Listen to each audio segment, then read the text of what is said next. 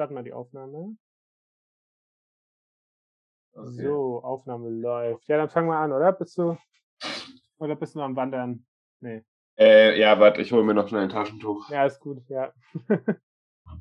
Jetzt klappt das alles nicht. Aber du mal, ich muss noch kurz annehmen. Nicht, dass das mich rauskriegt.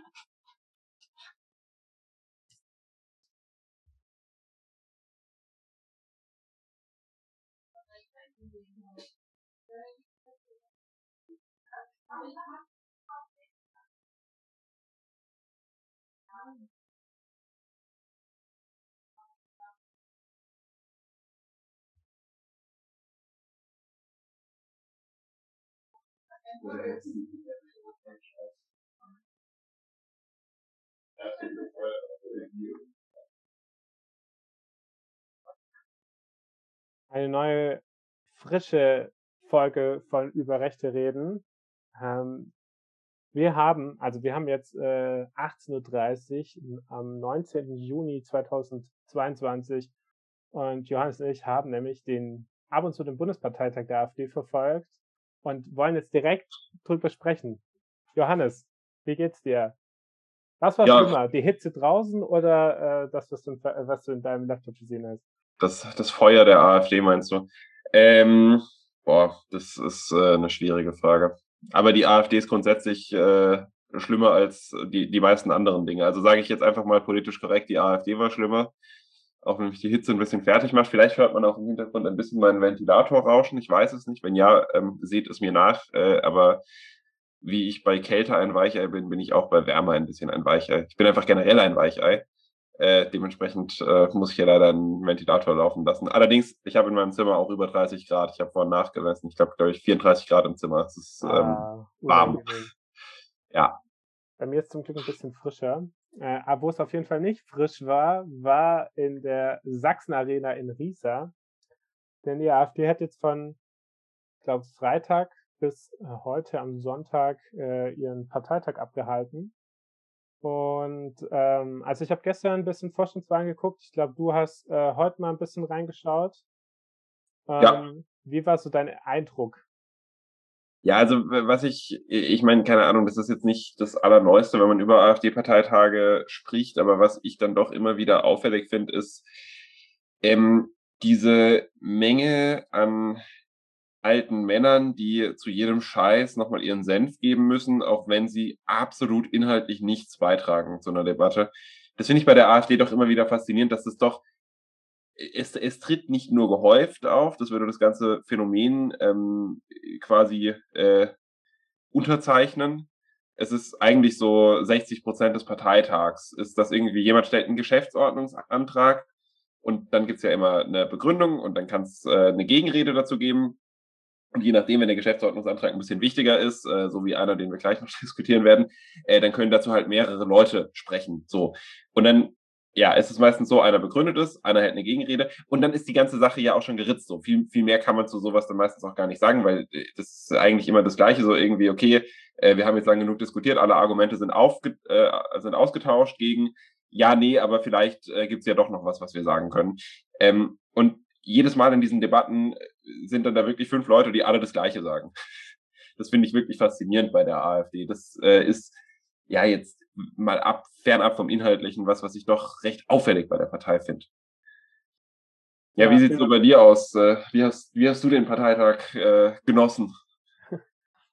Man muss sagen, ich wollte eigentlich gar nicht so äh, lang zuschauen, aber äh, als ich äh, gestern dann vormittags mal reingeschaltet habe, als dann es um die äh, Vorstandswahlen ging, muss man schon sagen, so ein AfD-Parteitag hat ja schon sowas von einem Autounfall. Es ist also, es ist, äh, eigentlich möchte man nicht hingucken, aber es, es zieht einen einfach magisch an. Auch heute wieder. Also wir werden nachher nochmal ausführlich sprechen, weil ähm, das habt ihr wahrscheinlich mitbekommen, dass dieser AfD-Parteitag ähm, vorzeitig abgebrochen wurde und ähm, ich glaube, ich will nicht wissen, die sind, waren wahrscheinlich schon einige Stunden über ähm, Ende, äh, Parteitagsende, weil ich meine, die Leute müssen ja halt noch nach Hause fahren, arbeiten wahrscheinlich äh, ja morgen früh am Montag wieder. Und ähm, die haben ja, also sind ja kaum mit der Tagesordnung eigentlich vorangekommen. Ich glaube, der gestrige Tag, der ging komplett drauf für Personalwahlen, die wahrscheinlich eigentlich schon am Freitag hätten teilweise stattfinden sollen. Und ja, es ist total wild. Also, ähm, ja, wie du schon gemeint hast, also dieses, dass jeder immer noch zu allem was dazu sagen will. Ähm, es gibt da so eine, eine interessante, äh, äh, ich finde, Konstellation so, was bei AfD-Parteitagen so stattfindet. Die sind dann so Mandatsträger. Ähm, also wenn wir nachher über einen neuen Vorstand sprechen, ich glaube, alle, fast alle da drin sind Mandatsträger. Also es gibt das, also die sind da extrem präsent. Ähm, aber natürlich gibt es auch Leute, die halt dann irgendwie in Kreistagen, in Kommunalgemeinderäten äh, oder so für die AfD sitzen und für die das dann schon irgendwie die, der einzige Zugang zur großen Politik in ihrer Welt ist und die dann auch noch überall irgendwas dazu sagen möchten. Es sind natürlich alles größtenteils so Männer. Und was ich aber auch wirklich krass fand, ähm, wie, wie schlecht organisiert der ganze äh, Spaß ist. Also ich kann mir, also also ich kann mir nicht vorstellen, dass ein CDU-Parteitag, der doppelt so viel Delegierte hat, ähm, einfach nicht fertig wird. Also einfach zeitlich nicht fertig wird. ähm, ich sag mal, das, das sind ja Sachen, da finde ich immer, das, das kann schon mal passieren, wenn es halt irgendwie was gibt, worüber man sich streitet und das ist legitim in der Politik. Also ich weiß nicht, ich, ich muss sagen, manchmal ähm, ist so dieses, äh, was auch leicht dilettantisch wirkt bei der AfD, insofern wenigstens ein bisschen erfrischend, als dass man nicht das Gefühl hat, dass da vorher Leute abgesprochen haben, so hat der Parteitag zu laufen, weil vor allem geht es eigentlich darum, dass wir da uns positiv und organisiert in der Presse darstellen können, sondern es ist halt so, es wird inhaltlich gestritten.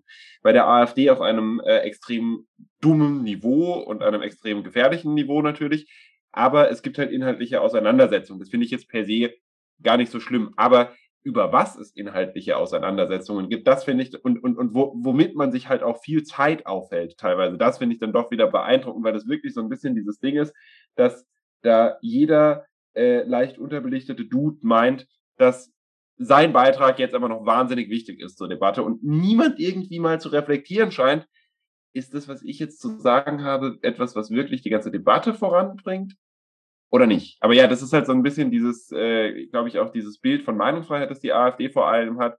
Es geht darum, dass äh, jeder immer, keine Ahnung, möglichst viel zu irgendwas noch dazu sagen kann, ob es jetzt irgendwie hilft oder nicht, scheißegal. So, es, wichtig, wichtig ist nur, dass alle Leute möglichst viel sagen und wenn man dann halt mit dem Parteitag nicht fertig wird und äh, weiß nicht, äh, nach anderthalb inhaltlichen Beschlüssen aufhören muss, ist das halt so. Dann ist es wichtiger, dass alle zu Geschäftsordnungsanträgen nochmal gesprochen haben. Ähm, und ich würde sagen, so jetzt an sich von der Priorisierung für eine Partei ähm, ist das ja ein bisschen dämlich.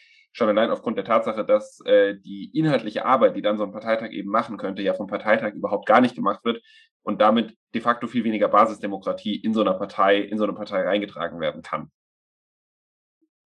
Ja, und ähm, aber es ist so verrückt, dass das nicht irgendwie organisiert wird, weil ich glaube normalerweise, ich frage mich auch, wer sozusagen für die Organisation zuständig ist, weil zum Beispiel ähm, äh, die CDU zum Beispiel ist der Generalsekretär dafür zuständig, bei der SPD ja auch, bei den Grünen wird die Parlament, äh, die nicht die Bundesgeschäftsführerin dazu zuständig sein zum Beispiel. Und die AfD haben zum Beispiel auch einen Geschäftsführer, der aber jetzt auch nicht wirklich bekannt ist oder so offen auftritt. Ähm, ähm, ja, dann haben sie noch stellvertretende Vorsitzende, aber ich glaube, die sind auch nicht wirklich für die Organisation zuständig. Und was ich gestern halt bei diesen Personalwahlen so äh, krass wirklich fand, ist, dass nach jeder Wahlrunde, und die wählen ja wirklich oft, weil die wählen alles einzeln, was man halt auch schon ein bisschen hinterfragen kann, ne? also gerade auch bei den BeisitzerInnen-Wahlen, kann man Sachen ja auch sozusagen, also ich glaube, ob Block abstimmen und dann, wenn es fünf Plätze gibt, dann kriegen die ersten fünf halt die Posten. Da muss man nicht, also ich verstehe schon den Sinn dahinter, warum man das so macht. Ähm, aber dann musste nach jeder Wahl wurden erstmal, wurde erstmal eine Viertelstunde lang der Person gratuliert, umarmt, äh, dies, das, und dann musste, kam jeder an und es hat immer eine Viertelstunde gefühlt gedauert, bis mit der nächsten Runde weitergemacht werden konnte. Ähm, und auch so, also so, ähm, wo ich so denke, das kann ja eigentlich nicht sein. Also ähm, weil bei anderen Wahlen, also stell dir mal vor, äh, natürlich hat es auch was gewiss was, dass es äh, irgendwie noch ähm, greifbarer ist und nicht, dass es so eine Eliten, großes Eliten äh, äh, oder das Establishment in den Parteien gibt. Aber stell dir mal vor, die CDU wählt eine, hat eine neue Bundesvorsitzende oder Merkel wurde wiedergewählt als Bundesvorsitzende und jeder Delegierte darf sie noch in den Arm nehmen. Also, also da, da ja, reicht frisst, es. Frisst viel Zeit, ne? Ja, aber weißt du, du kannst den Leuten ja auch gratulieren, aber doch nicht anschließen. Dann kriegst du halt von den vier Leuten drumrum, dann kriegst du wegen mir noch einen Blumenstrauß in die Hand gedrückt, drei Handschläge und dann weiter geht's, ne? Also, ähm, aber das war wirklich auch bei BeisitzerInnen auch das Gleiche. Also nach jeder Beisitzer wurde erstmal zehn Minuten lang die Person geknuddelt und äh, also absolut, also so chaotisch, weil das ist das, was am Ende Zeit frisst und für, also ich meine, wir beide haben auch eine gewisse Erfahrung, was es ist, solche Sachen äh, oder Sachen zu organisieren. Und da muss man immer aufpassen, dass man immer im Zeitplan bleibt und nicht wegen so einem Kram äh, sich äh, da nachher in Zeitprobleme kommt, ja. Ja. Ähm, gut, aber wenn wir jetzt über Zeitprobleme reden äh, und äh, an unsere Folgenlängen denken, äh, will ich doch mal sagen, äh, ja, das, das, das vielleicht so, so ein paar ganz grundsätzliche Eindrücke. Äh, jetzt vielleicht mal so zu der Frage, du hast es insgesamt intensiver beobachtet als ich. Wie ist denn der Parteitag so ungefähr abgelaufen? Also genau, ähm, es fing erstmal mit einem kleinen Knall an, nämlich das Bundesschiedsgericht hat den ähm, Delegierten aus Berlin sozusagen die Teilnahme äh, entsagt. Ähm, darüber haben wir, glaube ich, schon mal gesprochen. Also da gab es ja damals Ärger, weil gerade Beatrix von Storch dafür verantwortlich ist, dass sie sozusagen noch irgendwie drei Personen nach der Wahl auf eine Liste schreiben lassen hat, ähm, was natürlich nicht geht. Das heißt, die Berliner AfD-Delegierten waren nicht dabei. Es war nicht der einzige Landesverband, der nicht vertreten war. Auch unsere Freunde aus dem Saarland waren, waren natürlich nicht vertreten, weil da gab es ja, also ich weiß nicht, wann bei der AfD Saarland das letzte Mal eine ähm, ordentliche Wahl stattgefunden hat, die nicht danach einkassiert wurde. Und ähm, wobei halt Berlin dann auch schon mal 24 Leute gefehlt hat, was auch äh, Folgen hatte dann später für die Vorstandswahlen. Und genau, an einem Freitag ähm, wurde dann eine Sache beschlossen. Das war dann der Beschluss, dass man äh, wieder mehr Atomkraftwerke bauen soll, ähm, um die Energiesicherheit zu, äh, ähm, zu sichern. Was im Nachhinein interessant ist, weil es der einzige inhaltliche Antrag war, der, glaube letztendlich beschlossen wurde. Und äh, dann ging es sozusagen weiter dann am Samstag mit diesen, äh, nee, am Freitag wurde noch eine wichtige Sache besprochen. Das wurde ja vor der ähm, vor Parteitag auch intensiv in den Medien besprochen. Nämlich es wurde ein Antrag gestellt, dass der, die Anzahl der BundessprecherInnen von ähm, zwei bis drei auf eins bis zwei geändert werden soll. Und das hat eine Zweidrittelmehrheit gebraucht. Und äh, die wurde rechtlich, ähm, also das wurde angenommen, ich glaube mit 70 Prozent.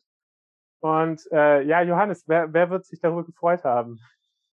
Ja, äh, da gibt es ja vor allem eine Person. Ähm, wir hatten, wir hatten das doch schon mal ein bisschen besprochen. Ich glaube in der äh, letzten Folge, ähm, wenn ich das richtig im Kopf habe. Ja, das ist äh, auch wieder so ein bisschen die Handschrift von Höcke. Aber was heißt ein bisschen? Das äh, ist äh, die Idee von Höcke, sowas zu machen. Das ist so ein bisschen dieses, die Partei wird mehr und mehr zugeschnitten auf ihn selber. Und zu dem Verständnis, das Höcke von Politik hat, gehört selbstverständlich auch dass es äh, einen Führer, äh, Sprecher ähm, einer Partei gibt. Und ähm, ja, ich denke mal so, ja klar, man macht das dann erstmal so, dass man nicht irgendwie so sagt, so, es gibt jetzt nur noch eine Person, sondern es gibt ein bis zwei Personen, ähm, die das machen können und dann, wann auch immer Höcke der Meinung ist, dass der richtige Zeitpunkt äh, gekommen ist, aus der Deckung zu kommen, wird er das übernehmen. Ich habe es äh, auch noch ein bisschen medial verfolgt. Ich habe äh, in ein paar Zeitungen auch irgendwie gelesen, die jetzt irgendwie schon mal getitelt haben, ja, äh, rückt Höcke jetzt äh, als ähm, Chef der AfD äh, auf, äh, ins, ins, ins Feld und sonst was. Ähm, wir hatten da ja aber auch drüber gesprochen, dass das dieses Mal noch nicht passieren wird. So und das äh, ja ist ja letzten Endes auch äh, haben wir ja recht behalten, ne?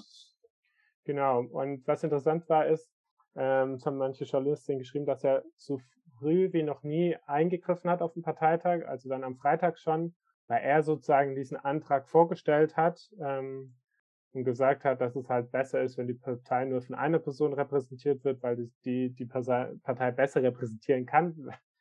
Also mal, also also schon inhaltlich Quatsch ist, ne, dass eine Person was, was heißt, was heißt, was heißt Quatsch? So, man kann halt darüber streiten, äh, was jetzt sinnvoller für eine Partei ist. Ja, das würde ich auch nicht widersprechen, aber das auf eine Repräsentationsgedanken ja, machen, ist natürlich Quatsch. Also, ja. dass die AfD auch eine Partei war, immer Macht versucht, äh, äh, versucht hat zu verteilen. Ähm, äh, genau, also wird nicht besser repräsentiert. Dadurch, sondern klar hat sie dadurch, das Problem war ja die letzten Jahren diese Streitigkeiten immer. Also Meuthen war ja sechs Jahre Sprecher und jetzt gerade in den letzten Jahren so diese Meutenlager gegen Krupalla und so und das war sozusagen das, was die Partei, also die AfD aus ihrer eigenen Perspektive aus gelähmt hat, so in den letzten Jahren und Höcke sagt, wir wollen eine Person und dann gibt es nicht diese Streitigkeiten zwischen zwei Bundessprecherinnen. Ähm, was aber interessant war, dass er explizit dazu gesagt hat, dass er aber ja noch nicht zur Verfügung steht dieses Mal. Also das war wahrscheinlich schon wie das, das habe ich glaube letztes Mal auch schon gesagt, dass man bei der AfD manchmal auch noch dazu sagen muss, was man damit bezweckt, damit es auch wirklich jeder versteht. Also dieses, äh, nee, aber ich kandidiere nicht. Deswegen hat er dann auch wahrscheinlich die Unterstützung von äh, Kropala und äh, Kropala-Leuten und so. Deswegen ist es dann auch mit 70 Prozent durchgegangen. Ähm, die nächsten Personalwahlen sind wieder in zwei Jahren. Und da ist halt die Frage, also er hat sich sozusagen, der We den Weg dazu hat er sich jetzt äh, äh, hat, er, hat er gesagt, dass er noch nicht zur Verfügung steht oder dass er nicht zur Verfügung steht? Ah, das weiß ich jetzt nicht so genau, okay. aber er hat äh, gesagt, dass er diesmal, ich glaube, sowas wie diesmal wird er nicht kandidieren. Okay, gut, aber ja, das deutet ja auch darauf hin, dass äh, er das quasi dann auch so ein bisschen in Vorbereitung gemacht hat. Und ja, warum sollte er auch selbst sonst diesen Antrag einbringen? Also was für ein Interesse hätte Höcke, äh, diesen Antrag mit ein bis zwei Leuten anzubringen, wo die AfD, klar, bisher steht da zwei bis drei, aber es sind halt zwei Leute, die es machen und es können weiterhin zwei Leute sein, die es machen. Also es hat ja, es ändert ja materiell sehr, sehr wenig erstmal, außer dass es eben in Zukunft die Möglichkeit gibt, dass er das alleine machen kann, ohne dass dann quasi er für seine Kandidatur, also dass seine Kandidatur quasi die Voraus, dass die Voraussetzung dafür erst noch geschaffen werden muss, weil die ist jetzt schon geschaffen. Und jetzt kann er halt sich überlegen, wann und ob er kandidieren möchte. Genau. Und ähm, das, ja, das wird sein, sein Plan sein, weil der Vorteil ist nämlich auch, dass er explizit sagt, aber diesmal macht eine Zweier, ähm, Zweierspitze wieder mehr Sinn, weil er will nicht sozusagen, dass ein anderer das dann für ihn übernimmt, ne? Das mit dieser eine Spitze. Also so, dass es ihn vielleicht jemand anderes beschädigt, das Modell. Ähm, was er nämlich auch ähm, möchte, er will ja unbedingt einen Generalsekretär haben.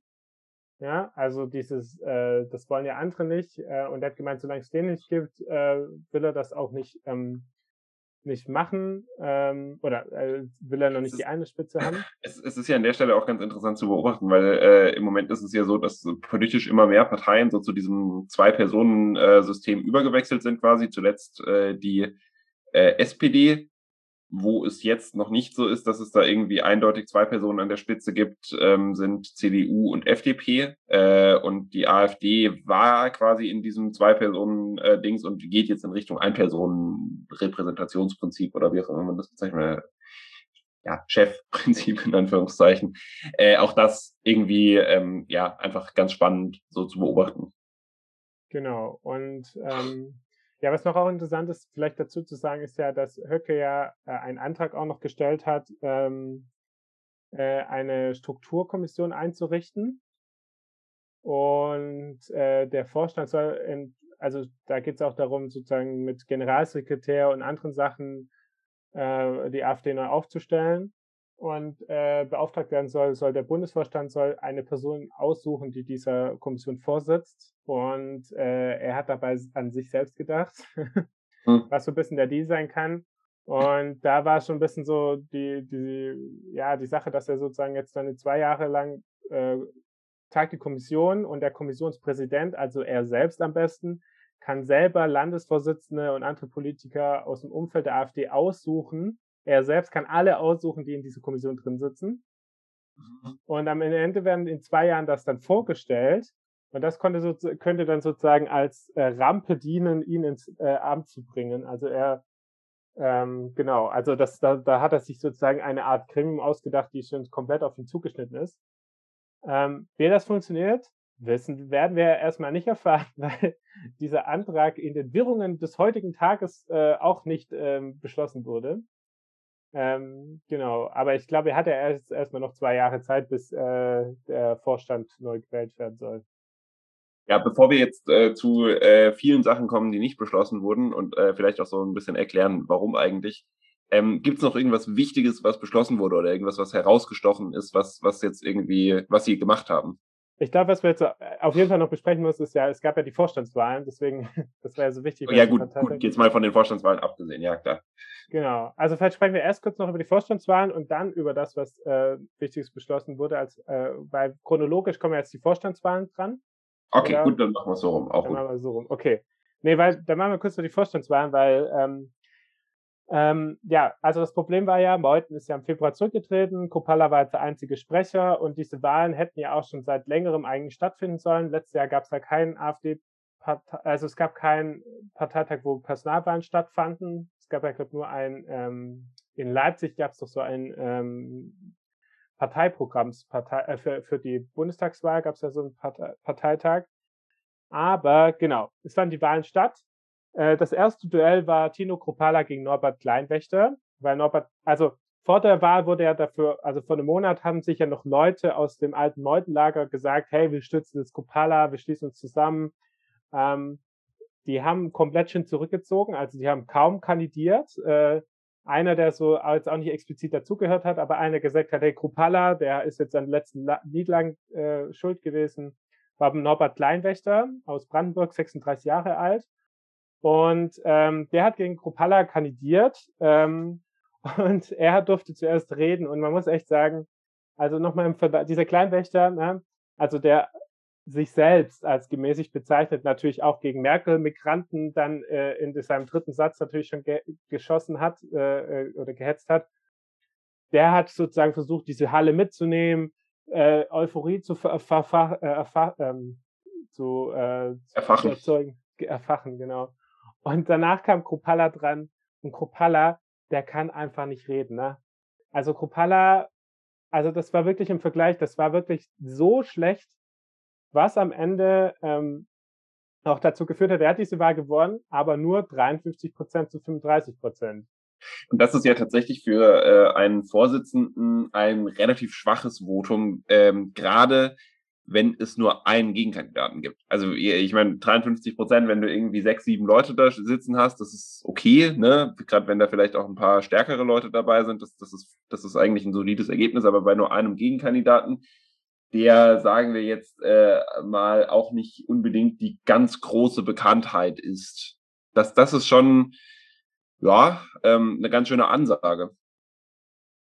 Genau, und ähm, ja, auf jeden Fall ist das eine ziemliche Niederlage, weil vor allem muss man ja auch sagen, ähm, also man muss ja auch so ehrlich sein, dass bei keiner Partei ist die Parteitagsrede meistens so, so der entscheidende Punkt. Also die meisten Leute haben ja schon davor entschieden, wen sie wählen werden, aufgrund von ähm, äh, ja, Konstellation, zu welcher Gruppe du dazugehörst. Und Kleinwächter war ja kein, der war ja genau das Gegenteil, also der kommt ja eher wirklich so, eher noch von der Meutengruppe, ne?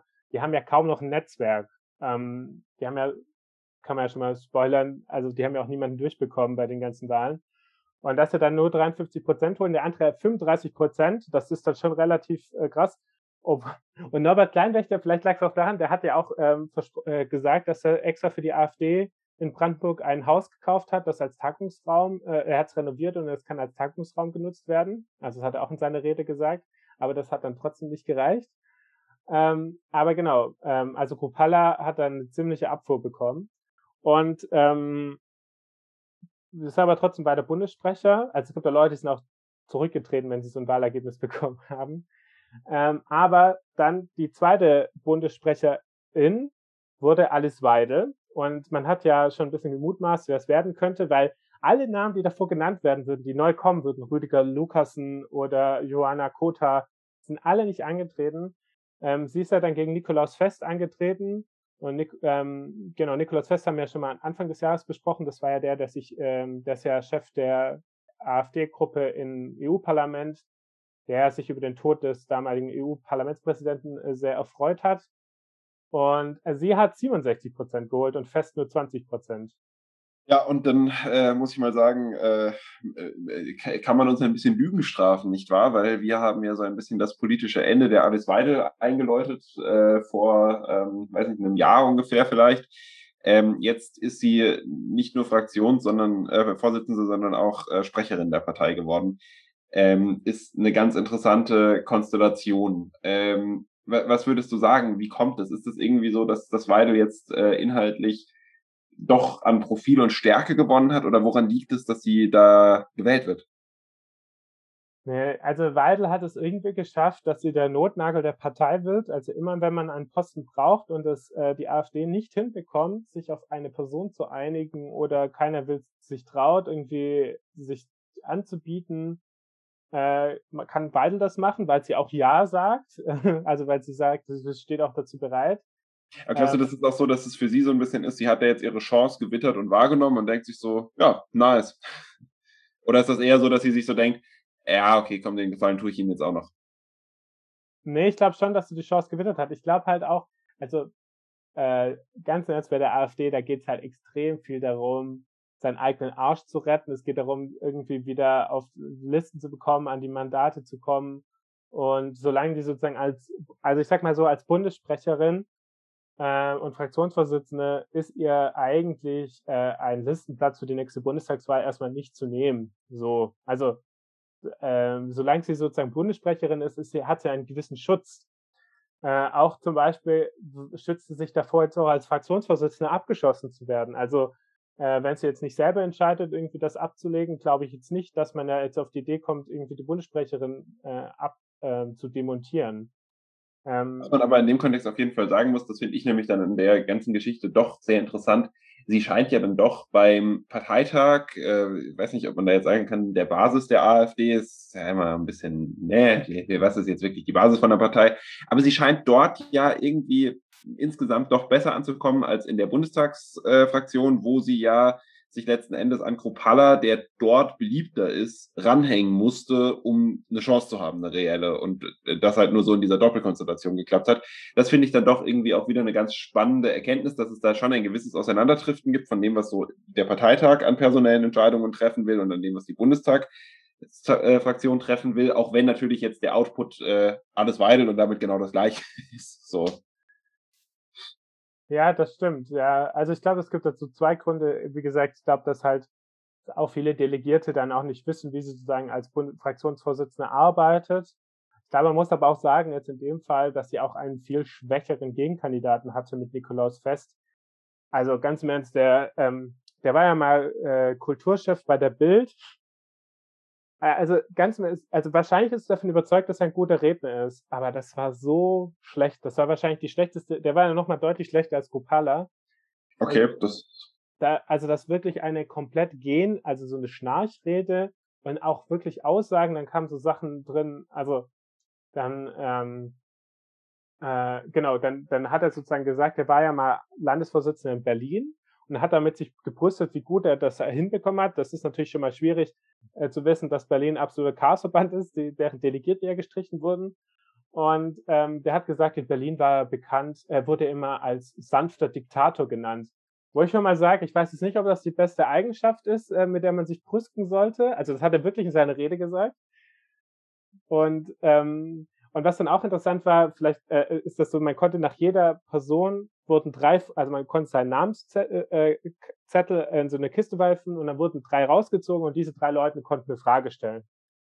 Und es war wirklich lustig, weil ähm, äh, äh, also es war wirklich lustig zu sehen, weil natürlich alle immer versucht haben, von ihr äh, da viel reinzuschmeißen, um sozusagen eine Pseudo-Frage zu stellen für Leute, die man möchte, die sie dann sozusagen, hey, du bist so ein geiler Typ, ne? Ähm, sag doch mal, warum bist du so cool? so wie damals hey. der, der, der Anruf ähm, bei der Parteivorsitzenden-Geschichte, wo der Spahn sich beim, also bei der CDU meine ich jetzt, wo sich der Spahn beim Laschet kurz reingeschaltet hat.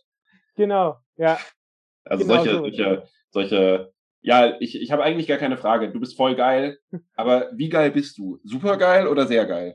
Genau, und das hat zum Beispiel Stefan Brattner so eine Frage bekommen. Oder man hat natürlich versucht, die anderen richtig fertig zu machen, was dann eigentlich erstmal so zehn Minuten anschreien war, so, ah, dass du überhaupt nicht draußen hinzustellen und du bist ja der Schlimmste von allen. Und dann wurde noch, und, und Fest hat so eine Frage bekommen von Frohnmeier, äh, da ging es um den Tod, ja, und du stellst dich dahin und du feierst den Tod vom EU-Parlamentspräsidenten, das hat ja nichts in der Partei zu suchen. Und Fest sagt einfach nur so, ja, ja, aber ich meine ganz im Ernst, das ist halt dumm gelaufen, dass es geleakt wurde. Ich meine, selbst die, Präsid äh, die, die, die, seine Nachfolgerin hat gesagt, das ist jetzt nichts Unnormales, dass man sowas schreibt. Okay, also gleich noch schön andere Leute in die Scheiße geritten. Ja, genau. Also so, so, also der Fest, der war wirklich katastrophal für das, dass er sich wahrscheinlich als sehr intellektuellen sieht. Und das wird auch ein Grund gewesen sein, dass die, ähm, dass die Weidel äh, gut abgeschnitten hat. Es ist aber interessant zu sehen, eine Partei, die einfach versucht, ihre Macht eigentlich zu verteilen, dass jetzt dazu gekommen ist, dass der Fraktionsvorsitz und der Vorstand und der ähm, Bundesvorstand, äh, Bundessprecherin, dass das einfach die gleichen sind. Ja. Und ich glaube, ehrlich gesagt, schon mal zu sagen, der Grund dahinter wird sein, dass ähm, Kropala ist einfach trotzdem, der ist ja extrem angese äh, angesägt, ne? Also jetzt auch mit ähm, 53 Prozent, das ist alles nicht gut. Weidel ist, glaube ich, so eine, die ist, ähm, die würde nie eine Kampfkandidatur machen. Also die ist jetzt nicht so, die hat absolut keine Partei, äh, keine ähm, Parteistrukturen hinter sich. Das heißt, die macht das immer nur, wenn sie sozusagen die Unterstützung gerade so von den Flügelleuten bekommt. Dann macht die das und dann gewinnt sie diese Sachen locker.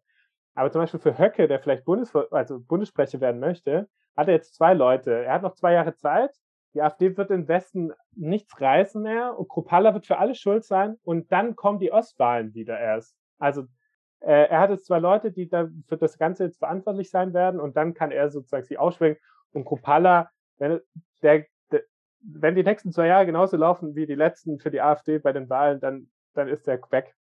Das denke ich auch. Und also ich meine, ich, ich bin dann auch tatsächlich mal gespannt, ähm, ob wir diesen äh, Rise of äh, Höcke tatsächlich sehen werden weil ich bin mir immer nicht so ganz sicher, ob Höcke, also die, die, die AfD ist momentan ja insgesamt schon eher äh, ein bisschen ein sinkender Stern und ich bin äh, gespannt, ob Höcke auch bei einem sinkenden Stern quasi äh, sich noch als der Chef oben draufsetzen will oder ähm, ob der dann eher sagt, boah, ich bleib hier in Thüringen und spare mir das. Das kann gut sein, wobei natürlich auch sagen kannst, dass ähm, die Frage ist, was will Höcke, ne? Also ich meine, die Frage ist, ist, ist, die Frage ist, ist Höcke halt der Überzeugung, dass die Partei mehr gewählt wird, wenn er Chef ist? Oder ist er Realist genug? Und bisher wirkt er es ja alles sehr strategisch, was er tut. Und auch so, als wäre er da Realist genug, um zu wissen, okay, das wird jetzt nicht unbedingt zu einem Stimmenboost im Westen führen. Vielleicht ist es auch tatsächlich so, dass er, wie du jetzt gerade sagst, ein bisschen darauf wartet, dass die äh, AfD im Westen noch ein bisschen, ja, quasi mehr schwächelt und er dann auch so ein bisschen diese Legitimierung hat, zu sagen, so, wir machen jetzt hier äh, eine ja, eine ostdeutsche Regionalpartei, die halt einfach offen rechtsextrem ist draus, ähm, weil wir so am meisten Erfolg haben. Kann natürlich auch passieren. Ja, also ich glaube halt zum Beispiel, was ich vielleicht höcke, also vielleicht, ich denke schon, dass der auch extrem äh, sich selbst erhöht und glaubt, dass er noch mehr auch Wählerstimmen auch im Westen selbst ziehen könnte, wenn er Vorsitzender ist. Aber ich glaube ehrlich gesagt, dieses, ähm, der will einfach der Chef von dem Laden sein. Vielleicht will er auch Leuten was beweisen, die ihn da loswerden wollen, weißt du, einem Meuten oder einem Lucke. Er, kann, weißt du, er ist übrig geblieben, er ist, und dann steht er irgendwann oben so. Also liegt daran halt, was er für ein, für ein Denken hat. Also ob das immer nur strategisch ist, sondern einfach auch, der ist natürlich auch extrem äh, egozentrisch und narzisstisch. Ähm, ja. Und das könnte ihm natürlich auch gefallen. Und ich meine, wenn er Bundessprecher ist, vielleicht öffnen sich dann wieder Türen für ihn, äh, für ihn, weil zum Beispiel ähm, noch ist ja so, ARD und ZDF wählen, laden zu Bundestagswahlen äh, die Spitzenkandidaten der AfD ein. Also Höcke wird nicht mehr eingeladen, aber wenn er wieder in der Position ist, kann ja sein, dass er dann doch wieder dabei ist. Also ähm, genau, also kann er sich ja dabei denken. Also genau, das ist die Frage. Aber ich, ich äh, bin mal gespannt, weil ich meine, er drückt ja schon die ganze Zeit rum, aber ich meine, langsam die Partei richtet sich schon extrem darauf oder er hat es schon dazu bekommen, dass es immer wahrscheinlicher wird, dass er es machen kann. Ja. Gut, äh, weitere Personalentscheidungen. Ich glaube, wir müssen jetzt nicht alles, was noch so gewählt wurde, durchgehen. Ähm, sag mal dann, sag mal deine Highlights. Also meine Highlights, ähm, also man kann auf jeden Fall sagen, ähm, ich öffne kurz mal, äh, wer gewählt wurde. Also meine Highlights sind auf jeden oder Highlights. Also man muss einfach klar sagen, es gab ja ein Team Zukunft, das Kupala vorgeschlagen hat. Ähm, davon sind die meisten gewählt worden. Stellvertretender Vorsitzender ist äh, erster Steff. Also erstens dieses mit, dass man alles einzeln wählt, das ist so Quatsch, ne? Aber egal. Stefan Brandner ist äh, wieder drin, der war ja schon drin, das ist ja Höcke vertraut aus Thüringen.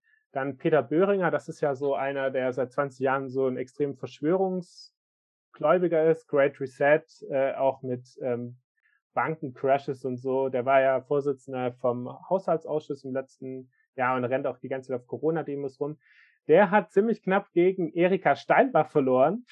Also ich war sehr überrascht, dass Erika Steinbach kandidiert hat. Ich weiß nicht, ob du das mitbekommen hast. Nee, das habe ich nicht mitbekommen. Also genau, Erika Steinbach hat kandidiert, ähm, ist es dann aber jetzt äh, nicht in den Vorstand gekommen. Also das wäre aber sehr wild gewesen, wenn die jetzt im Vorstand gesetz, äh, ges gesessen wäre. Ähm, aber hätte jetzt zur AfD gepasst.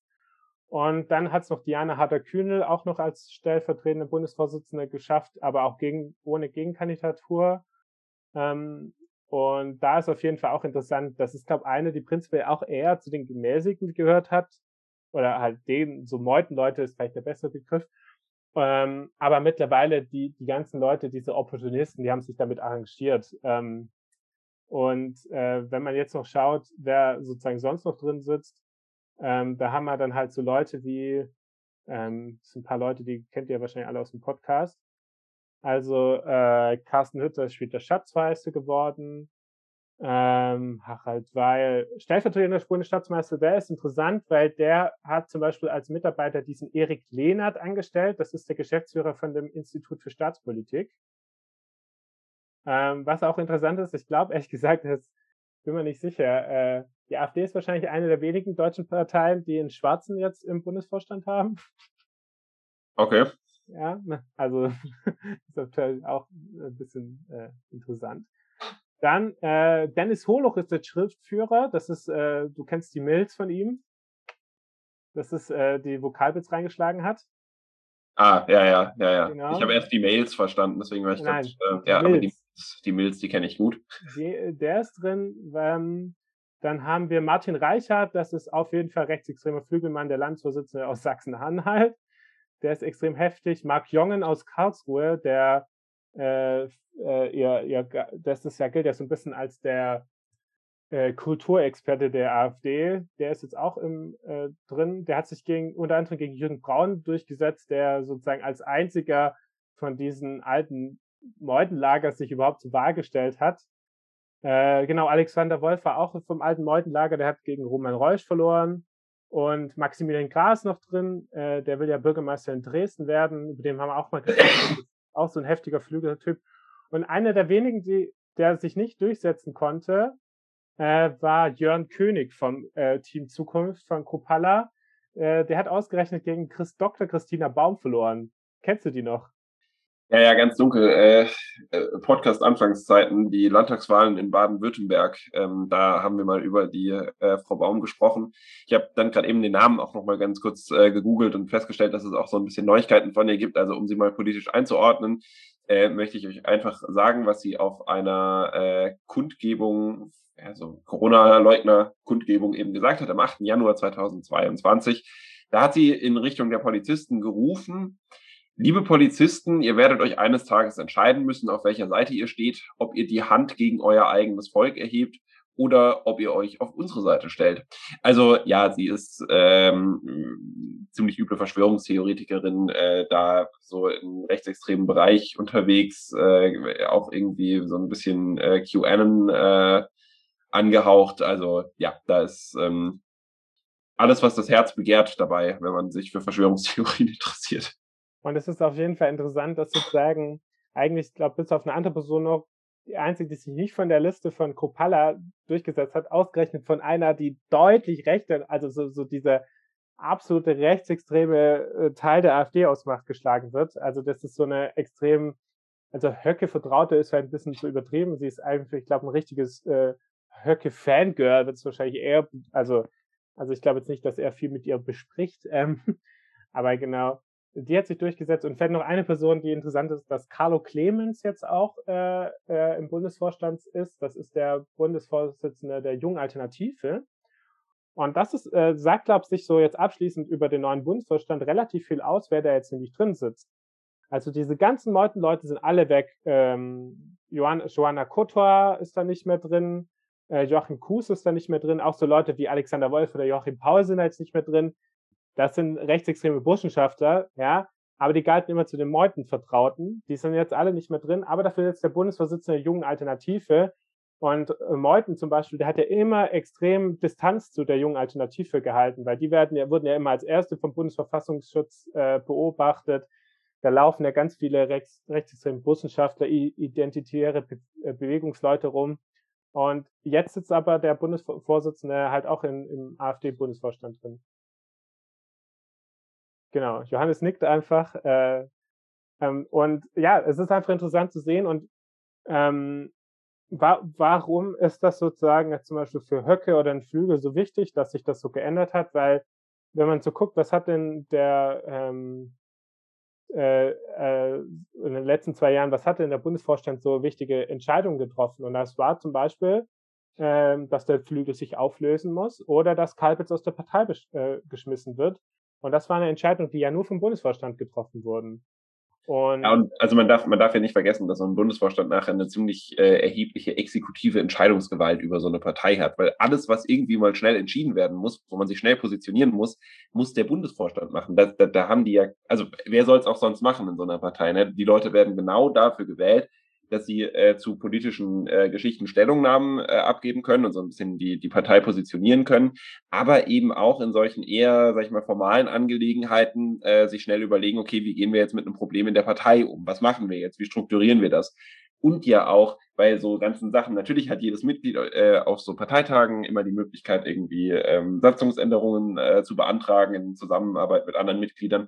Aber die Erfolgsaussicht von solchen strukturellen Anträgen hängt natürlich immer an einem Netzwerk. Und wenn man im Bundesvorstand ist und unter einem Antrag Bundesvorstand drüber steht, dann hat es äh, einfach auch nochmal ein bisschen eine andere äh, ja, Credibility quasi von vornherein. Kann natürlich auch mal negativ sein, wenn der Bundesvorstand extrem unbeliebt ist und bei der AfD weiß man das auch nie so ganz genau. Aber so im Großen und Ganzen erhöht das die Erfolgsaussichten doch äh, ganz entscheidend, dass man eben Einfluss auf die Strukturen nehmen kann. Genau, und da sind jetzt wirklich nur noch Leute drin, äh, die Flügel nah sind oder halt Ex-Teile des Ex-Flügels so. Und das ist auf jeden Fall, also man kann zu dessen Vorstandswahlen auf jeden Fall sagen, das ist jetzt die, ähm, ja, also man ist in Meutlager eigentlich los geworden und man wird es mal gucken in den nächsten ähm, Wochen, Monaten sehen, was das für Konsequenzen hat sozusagen für die Landesverbände, für die ähm, MandatsträgerInnen und so. Aber sagen wir mal so, der Bundesparteitag hat auf jeden Fall ich sag mal so, es gibt keine Flügel mehr. Eigentlich gibt es jetzt nur noch den Flügel, der hat sich da fast letztendlich als Machtbasis, als, also als letzte vorhandene Machtbasis durchgesetzt. Ja, also der Richtungsstreit in der AfD ist äh, quasi jetzt auch noch in Personal gegossen worden.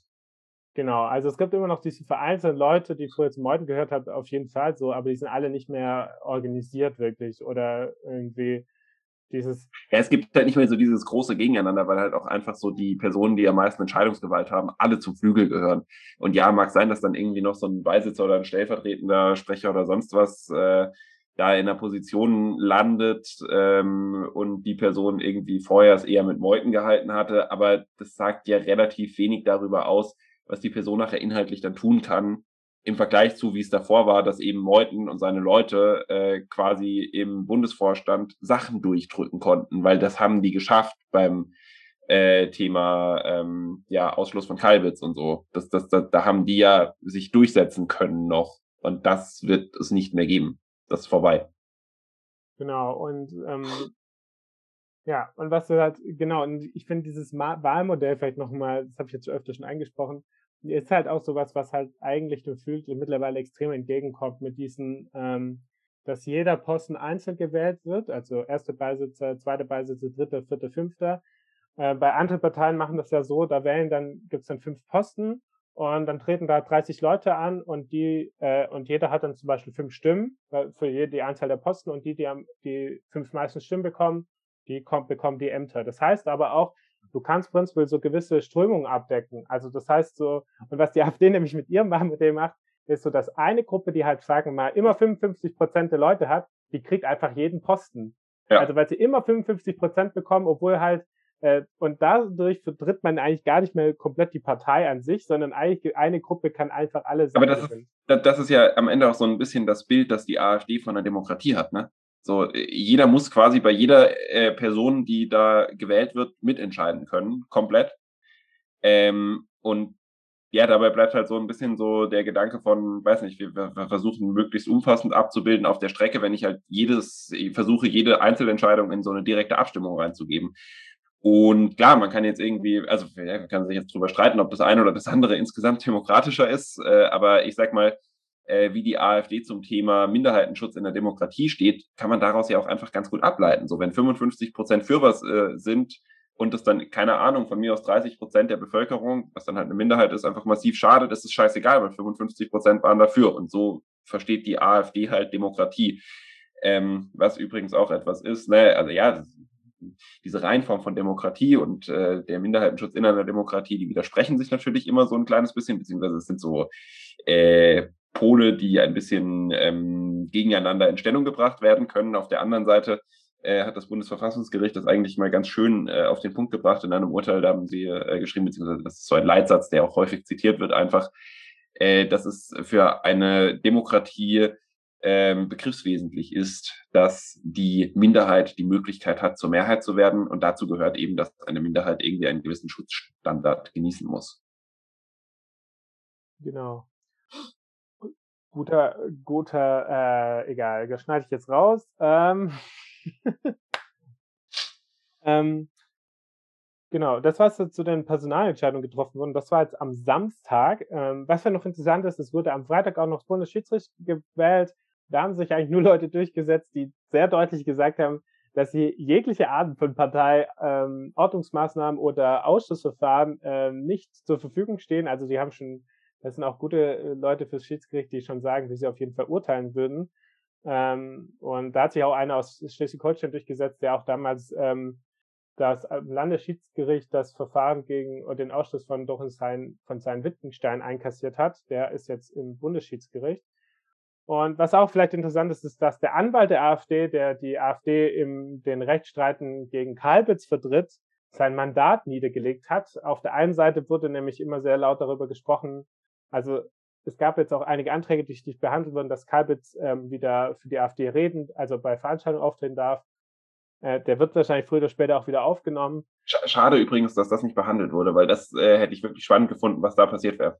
Ja, es war auch sehr knapp. Also es wurde, glaubt, mit ähm, 52 Prozent haben für Nichtbefassung des Antrags gestimmt. Und das heißt ja nicht mal, dass 52 Prozent dagegen sind, sondern sie wollen nur nicht, dass das dann halt nachträglich irgendwie ähm, also der wurde sozusagen, ich glaube, zu spät gestellt so und der wurde sozusagen dann nicht mehr angenommen so und ähm, das war schon relativ knapp, also wahrscheinlich hätte die Mehrheit dafür gestimmt. Ähm, genau, aber äh, dazu kam es nicht. Ähm, aber der Anwalt der AfD, äh, jetzt müssen wir nochmal kurz schauen, wie der heißt. Äh, so, warte mal. Ich hatte noch eine. Mann, ich hab's dir geschickt. Ah, wo haben wir es denn? Joachim Steinhöfe, okay. Ja, ganz kurz, ich muss noch zurückfahren. Ja. Und Stift gebraucht, schnell. Okay. Ja, der Anwalt der AfD, Joachim Steinhöfel, hat jetzt sein Mandat zurückgelegt, weil er gesagt hat, dass er so sinnlos hält, seine Arbeit weiterzuführen, ähm, weil er bei dem Parteitag den Eindruck hatte, äh, dass gar kein Interesse mehr besteht, äh, dass Kalbitz weiter ausgeschlossen werden sein soll. Und äh, deswegen hat er sein Mandat ab. Äh, ja, Johannes? Ja, sorry, es hat geklopft bei mir. Ich muss kurz an die Tür. Ja. Ich mach der Podcast. Was gibt's? Kommst du Kunden? Ja. Wirklich? Ja. Was? Ja. Ich dachte, euer Name steht drauf, aber ich habe nur Amor gelesen, dann dachte ich, oh mein Gott, das muss auch mit euch zu tun haben. Nee, gibt's, gibt's, gibt's aber auch. Kannst mal noch suchen. Hast du hast du's auch schon gesehen? Ja, ja. Ich Ach weiß, so. wo alle sind. Echt? Ja. Ja wow. Okay, nichts Wichtiges. Ja, dachte ich mir jetzt auch. Würde ich passen. ähm, naja, so. Genau, das ist noch interessant. Aber dann sprechen wir darüber, was heute noch beschlossen wurde am äh, Sonntag. Ähm, und äh, eigentlich wurde nur eine Sache beschlossen noch, dass der ähm, Verein Zentrum Automobil, das ist so eine rechtsextreme Gewerkschaft, äh, dass die von der Unvereinbarkeitsliste gestrichen werden soll.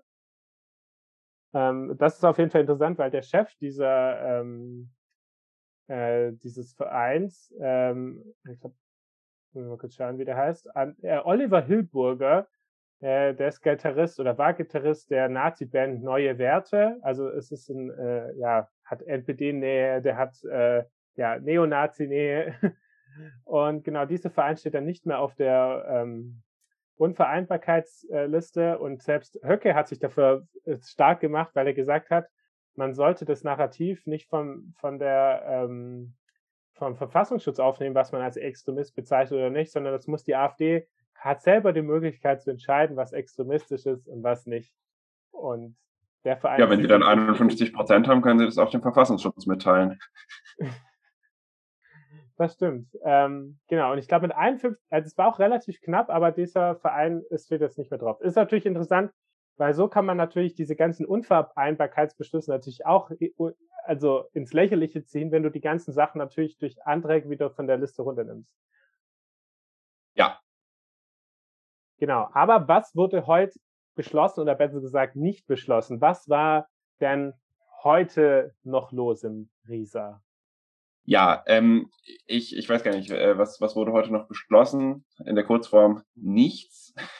Äh, es wurde aber viel gestritten und viel diskutiert ähm, über einen Antrag, ähm, der sollte sich so ein bisschen einfügen äh, in wie, wie die AfD denkt über, ja, ich sag mal, Europa im Allgemeinen so ein bisschen. Also so eine Resolution zur Europapolitik hieß das ganze Ding.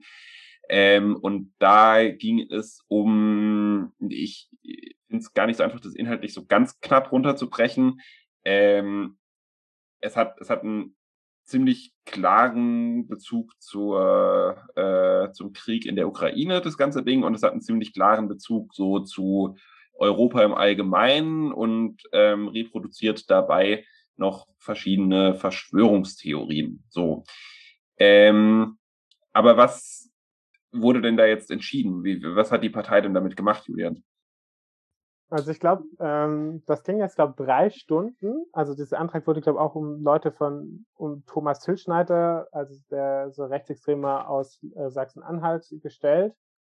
Und da haben sie jetzt drei Stunden lang, glaube darüber debattiert, äh, Ordnungs, äh, also Geschäftsordnungsanträge gestellt, um irgendwie äh, ja, sich nicht mehr damit beschäftigen zu müssen, weil da ging es halt darum, um Formulierungsstreit. Also zum Beispiel der Bundestagsabgeordnete äh, Thomas Seitz, äh, haben wir auch schon mal hier besprochen, der ähm, auch sehr, sehr rechts ist, hat angemerkt, dass es vielleicht nicht die beste Idee ist, zum Beispiel das Wort äh, Konflikt, äh, also das Wort Ukraine-Konflikt zu benutzen und nicht von, also man sollte vielleicht von Ukraine-Krieg besprechen, weil das vielleicht in westdeutschen Bundesländern nicht so gut ankommt. Und das wurde zum Beispiel abgelehnt. Und was halt was richtig lustig war, dass Tino Kropalla äh, erstmal versucht hat, ähm, einen Antrag zu stellen, ähm, dass sich, dass der Antrag dem Bundesvorstand äh, übergeben werden soll und die sollen sich sozusagen damit beschäftigen und das dann entweder im neuen Parteitag vorlegen oder selber eine Entscheidung treffen. Das wurde mit 51 Prozent abgelehnt, sein Antrag. Also er als neuer Bundesvorsprecher wurde komplett da, also ja, seine Autorität komplett untergraben. Und er hat es eine Stunde später nochmal versucht und hat dann die ganzen Landesvorsitzenden und, ähm, was ich glaube, auch Geschäft, Landesgeschäftsführer um sich versammelt und den Antrag nochmal gestellt. Aber er war schon so schwach in der Situation, dass er sozusagen auch wirklich äh, da zeigen musste, ja, hier, jetzt alle zusammen. Und dann ist er, ich glaube, mit 60 Prozent ist es dann durchgekommen. Und dann wurde es dann sozusagen ähm, an den Bundesvorstand wurde es jetzt übergeben. Aber beschlossen wurde nichts Genau.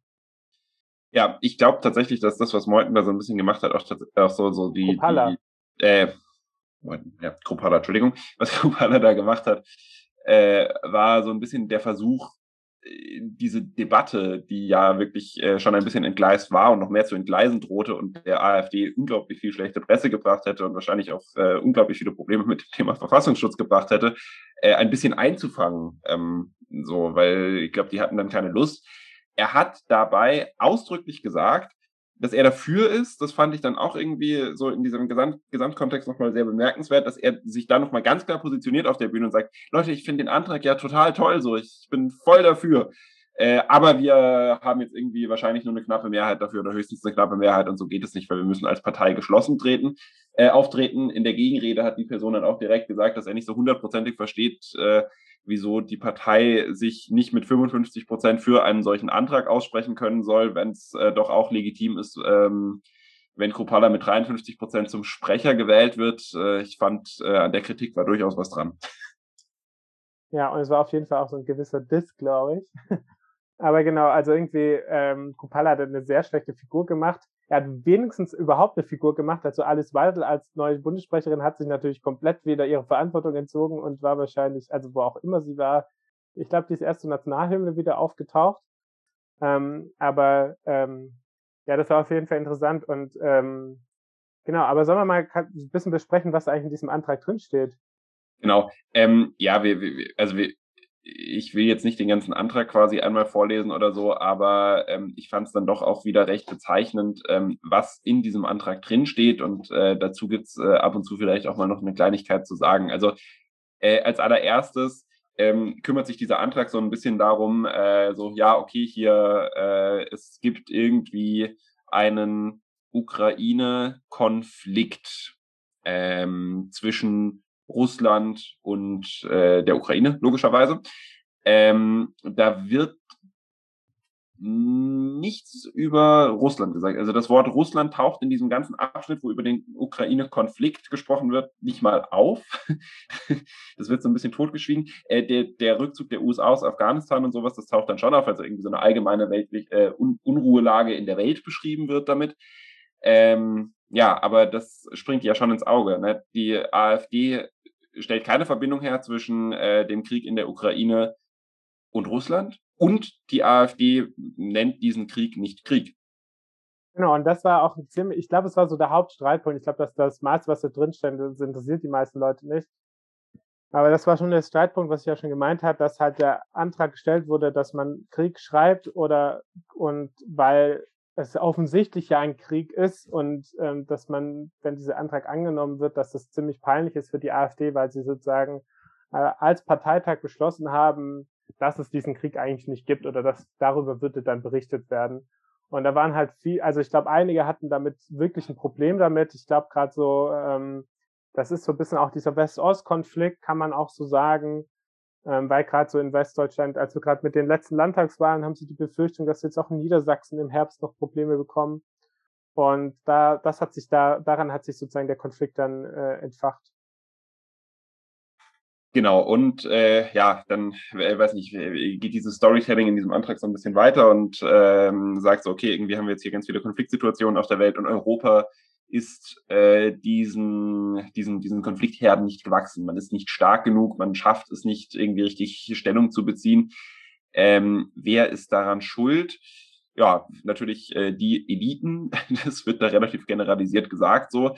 Ähm, vielleicht ein bisschen bemerkenswert äh, als Formulierung tatsächlich äh, ist, dass behauptet wird, die, dass die Bevölkerung einem Erziehungsprogramm ähm, der politischen Korrektheit unterzogen wird. Ich denke, das äh, spricht dann auch relativ klar wieder auf sowas wie ja, Toleranz, geschlechtergerechte Sprache und lauter so Kram an, äh, wo die AfD natürlich krass dagegen ist, aber ähm, ja, die, die, die Ausdrucksweise, ähm, also der Ton ist äh, extrem rau, äh, auch in diesem Antrag. Das fand ich persönlich einfach auch nur so ein bisschen ähm, auffällig an dieser Stelle ja, dann geht dieser Antrag inhaltlich auch so ein bisschen weiter. Es wird ganz viel erzählt äh, darüber, ähm, wie, wie, toll die äh, deutsche Kultur generell ist und sie versuchen dann so ein bisschen quasi die Geschichte nachzuzeichnen.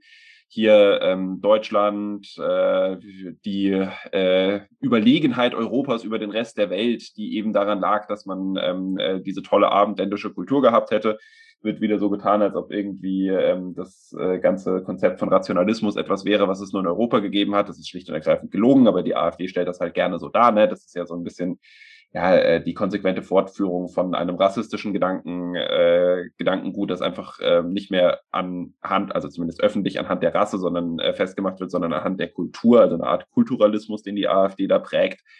Ähm, und äh, dann fand ich noch einen Satz äh, irgendwie ein bisschen ähm, äh, bemerkenswert. Äh, da steht, es gehört zur Tragik des Menschen, die von ihm geschaffenen Kräfte auch immer wieder gegen sich selbst zu wenden.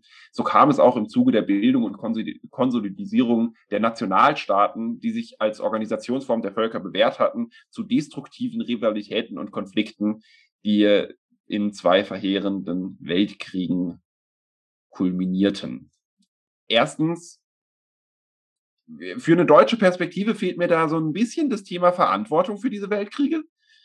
oder sagen wir mal mindestens für einen dieser Weltkriege und da auch vielleicht ein bisschen mehr Statement dazu. Und zweitens ist auch so ein bisschen lustig, weil es, es, es wird so, in diesem Satz wird es so krass verniedlicht. Also es ist schon so, man merkt so, dass die Autoren gemerkt haben, so, okay, wir, wir können hier nicht nichts zu schreiben. Wir können nicht einfach so tun, als ob Nationalstaaten irgendwie immer nur eine Erfolgsgeschichte gewesen wäre, weil das fliegt uns ein bisschen auf die Füße.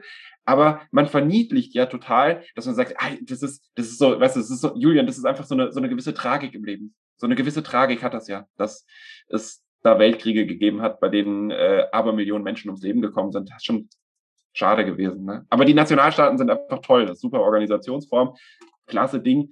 Äh, Deutschland hat damit irgendwie scheinbar auch wenig zu tun gehabt. Das war halt so, lag nur in der generellen Lage, dass es Weltkriege gab. Ähm, ja, das ja. passt auch ein bisschen zu dem Satz von Kruppalla, doch, der gesagt hat, dass man nicht wieder Schlafwandel, äh, im Schlafwagen äh, in den Weltkrieg geraten soll als Deutschland. Ja, dieses Schlafwandeln, das, äh, das, das, das Bild kommt tatsächlich früher im Antrag auch schon mal vor, wo so irgendwie die, die schlafwandelnden Eliten oder sowas äh, geschrieben wird. Ja, das äh, ist tatsächlich auch auffällig. Ja, genau. Dann äh, äh, ja, wird irgendwie so ein bisschen die Entwicklung der EU dargestellt und skizziert und so erzählt, wie sich das so alles ungefähr äh, ergeben hätte. Und da kommt man natürlich sehr schnell dann zu dem Punkt, wo erklärt wird, warum die äh, EU ganz, ganz, ganz, ganz, ganz furchtbar ist. Ähm, und der Grund dafür sind die Globalisten. Und äh, wir hatten das ja auf die freundliche Zuschrift von äh, einem Hörer, glaube ich, damals äh, äh, nochmal gesagt bekommen, ähm, ja, ist äh, nichts anderes als ein Codewort für äh, Juden. Das wissen Leute, die solche Anträge schreiben, auch sehr gut. Ähm, die Intention von diesem Antrag ist eben auch da wieder äh, eine massiv äh, antisemitische Weltverschwörung, die so ein bisschen darauf abzielt zu erklären, dass es halt irgendwie so dunkle und böse Mächte gibt, die gegen die tollen Nationalstaaten sind, weil die Nationalstaaten so ein super Mittel dagegen wären, dass es irgendwie Vermögensakkumulationen äh, gibt, ähm, was auch einfach nicht wahnsinnig realistisch ist. So. Ja, dann äh, geht es noch weiter äh, mit dem Thema Verschwörungstheorien. Das fand ich dann einen bemerkenswerten ähm, Begriff. Julian, was würdest du verstehen unter der Heterogenisierung ähm, der Bevölkerung?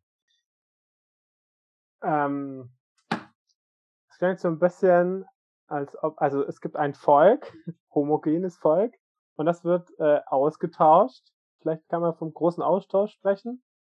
Ja, das ist nämlich, glaube ich, äh, so ziemlich eindeutig die Chiffre, die da verwendet wird wieder. Das ist äh, nichts anderes als die äh, übliche Geschichte vom Bevölkerungsausgleich, den die AfD ja auch ganz gerne schwingt, äh, der ihnen aber beim äh, Verfassungsschutz ein bisschen negativ ausgelegt worden ist. Vielleicht deswegen irgendwie jetzt eine neue äh, Floskel. Ich habe gerade äh, ungefähr vier Minuten gebraucht, um dieses Wort richtig auszusprechen. Deswegen versuche ich es jetzt nicht nochmal, aber ich glaube, das wird man da häufiger lesen, bis es dann eben auch in Verfassungsschutzberichten auftauchen wird ja, und äh, ich meine, dann letzten Endes, das, das ist so ein bisschen quasi so dieses Storytelling, das die AfD dann betreibt, und dann versucht man so in eine Resolution zu gießen, was jetzt so die Zukunft Europas sein sagt, äh, sein soll. Ähm, die Baselines für die AfD ist irgendwie so der gemeinsame Markt. Das finde ich dann immer wieder faszinierend, ähm, dass da sich dann doch so ein marktwirtschaftlicher Teil der AfD nach wie vor oben hält. So, weil oben schimpft man noch über die bösen Globalisier äh, äh, Globalisten, die sich bereichern wollen, alle. Und unten ist dann der gemeinsame Markt ein äh, zentrales und tolles und wichtiges Anliegen. Klar, immer aus so einer Perspektive heraus, wir profitieren halt mehr von diesem äh, freien Markt in Europa, aber äh, weißt du, was ich meine? So, ich finde es irgendwie doch interessant, dass das dann wieder legitim ist, ne?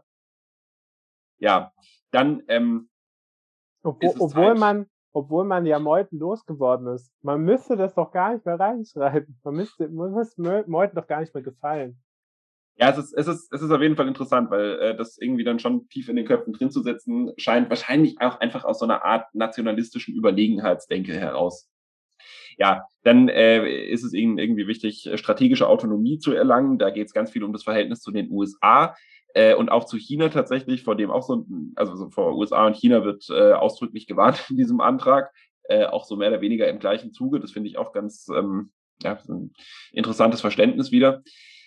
Äh, dann, ja klar, Schutz der Außengrenzen, das ist halt immer noch die AfD, das äh, unterschreiben sie übrigens unter dem positiv geframten Begriff Festung Europa. Auch das fand ich interessant, dass das bei der AfD einfach benutzt, übernommen wird und gesagt wird, ja, es ist halt eine super Sache, die Festung Europa.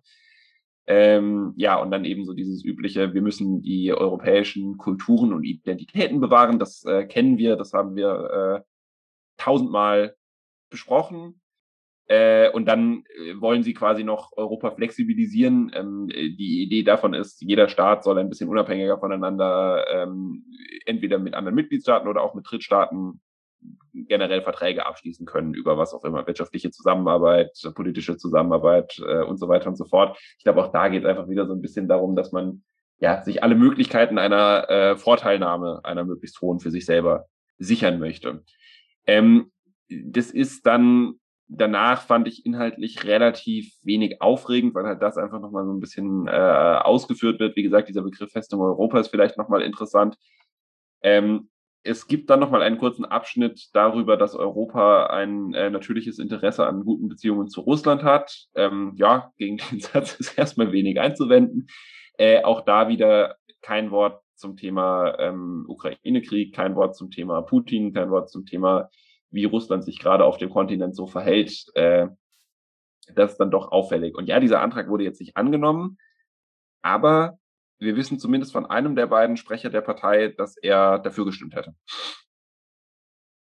Genau. Ähm, ja, ich finde das, das, das, das mit all den Inhalten, ne? Also sorry, dass ich das jetzt nochmal kurz raushole, aber da, da steht Globalisten drin, da steht Umvolkung drin, da steht Umerziehung drin. Das, das sind lauter so Sachen. So, das, das sind einfach nur Verschwörungstheorien. So, das, das ist halt, ja, Querdenker, QAnon, was auch immer in Reinkultur steht in diesem Antrag drin. Äh, AfD-Sprecher sagt, ja, geil, finde ich, finde ich cool. Lass mal machen.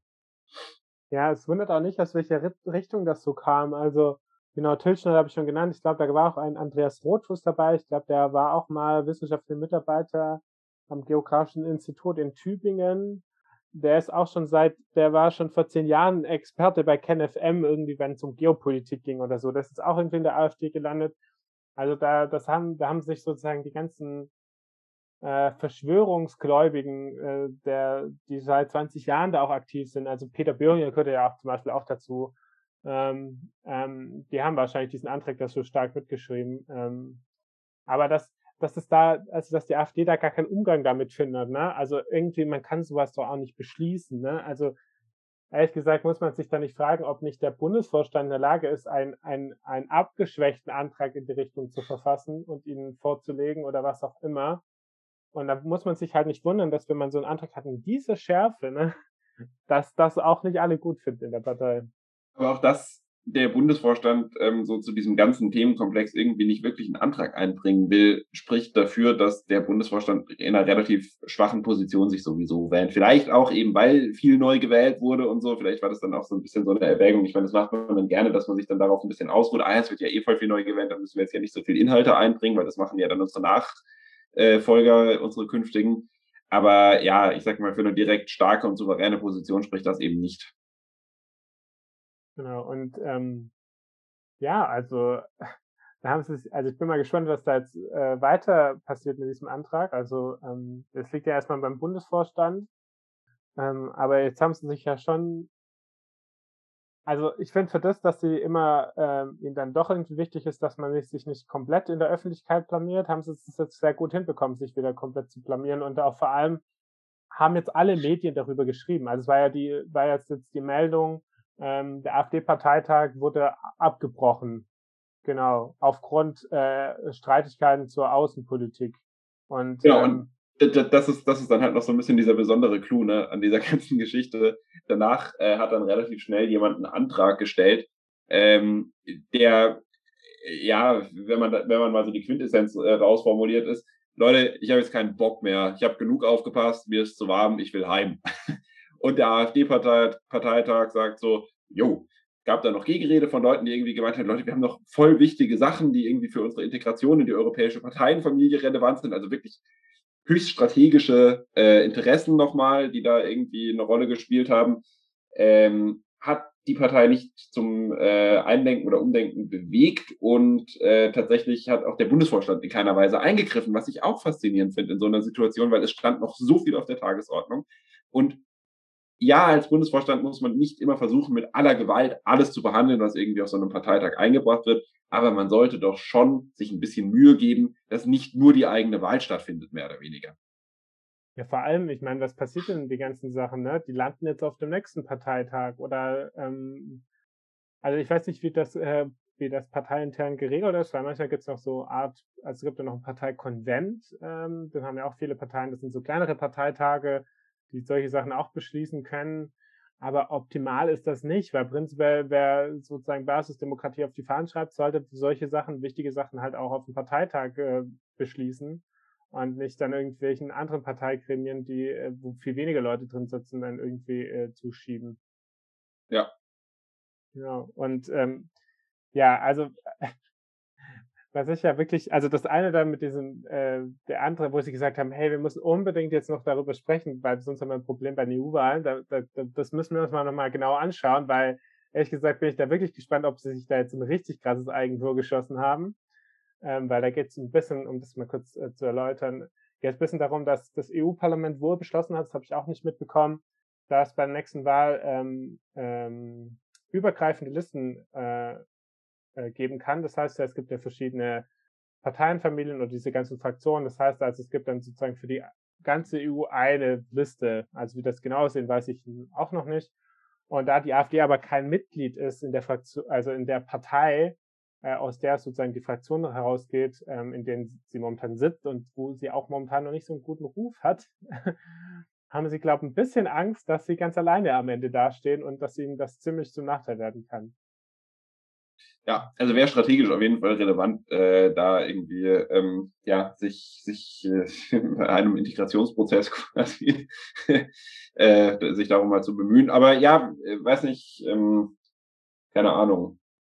Die, die, der durchschnittliche AfD-Dude hat halt keinen Bock mehr, weil war Sonntag und heiß. Was ja, ja auch menschlich sehr verständlich ist. Genau, ich glaube, ehrlich gesagt, waren ja auch schon, also ich glaube 560 waren ja insgesamt delegiert. 150 waren, glaube ich, auch schon weg, sind ja schon abgereist. Und ähm, aber was das Wichtigste war und wo sich die Partei auch am Ende versöhnen konnte, war, dass die ähm, Nationalhymne gesungen wurde. Also in einem Redebeitrag haben wir, glaube ich, beide gesehen, als dieser eine gesagt hat, jetzt singen wir doch wenigstens noch die Nationalhymne zusammen und das, das heißt ja auch Einigkeit. Der, der, der, der den Eintrag gestellt hat, äh, den äh, Parteitag jetzt zu beenden, das war ihm ganz wichtig, dass, äh, also ja, jetzt alles, alles beenden, aber selbstverständlich nicht das Singen der Hymne. Genau, und ähm, also muss sagen, also sie haben jetzt, ich fand das wirklich spannend, am Samstag hat Kropala seine, also dieser Bundesvorstand, das ist jetzt wirklich ein geeinter Bundesvorstand, da gibt es eigentlich wirklich keine Flügelkämpfe, sollte es mehr geben. Auch mit der Hilfe von Höcke ist das alles durchgegangen und die ganzen Höcke-Leute, also ich weiß nicht, wie sehr Höcke da jetzt involviert ist, aber so, das sind schon auch so seine Leute gewesen, die diesen Antrag gestellt haben. Die haben jetzt komplett den Vorstand komplett nochmal demontiert am Sonntag. Also diese Bundesvorstand hat nicht mal 24 Stunden, äh, also nicht mal 24 Stunden wird diese Partei geeint. Also das muss man schon sagen, der Zustand, der innenparteiliche Zustand der AfD ist wirklich ähm, äh, erschreckend. Also für uns natürlich jetzt ja, nicht negativ, das, das, ist, aber. Das ist halt auch der Nachteil, den Kropala jetzt hat in dieser Position. Mit diesem sehr schwachen Ergebnis für einen Parteivorsitzenden äh, wird es eine schwierige Aufgabe, die AfD in den nächsten ähm, Wochen und Monaten somit zu führen, glaube ich. Und äh, ja, auch ihm wird dann dieses Thema Höcke im Nacken sitzen, mehr und mehr. Und es wird spannend sein, das weiter zu beobachten. Genau. Und ähm, ja, mal schauen. Vielleicht verlassen noch mehr Leute die AfD. Ich weiß jetzt nicht, ob man sich als Delegierte noch so viel Lust hat, äh, sich das noch antun zu wollen.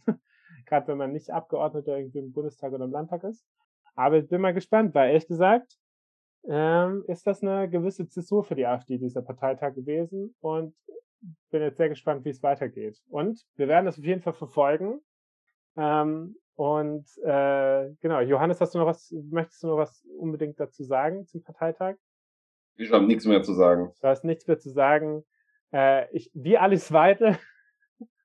äh, zu allem nichts mehr zu sagen. Genau. Ähm, ja, das war eine sehr schnelle, spontane Folge. Ich hoffe, ich fand es informativ. Ähm, und genau, äh, ihr hört uns hoffentlich bald wieder und macht's gut und äh, kühlt euch äh, ab. Sagt man das, kann man das so sagen zurzeit. Bleibt ja. cool, bleibt cool. Genau. Macht's gut. gut. Ciao.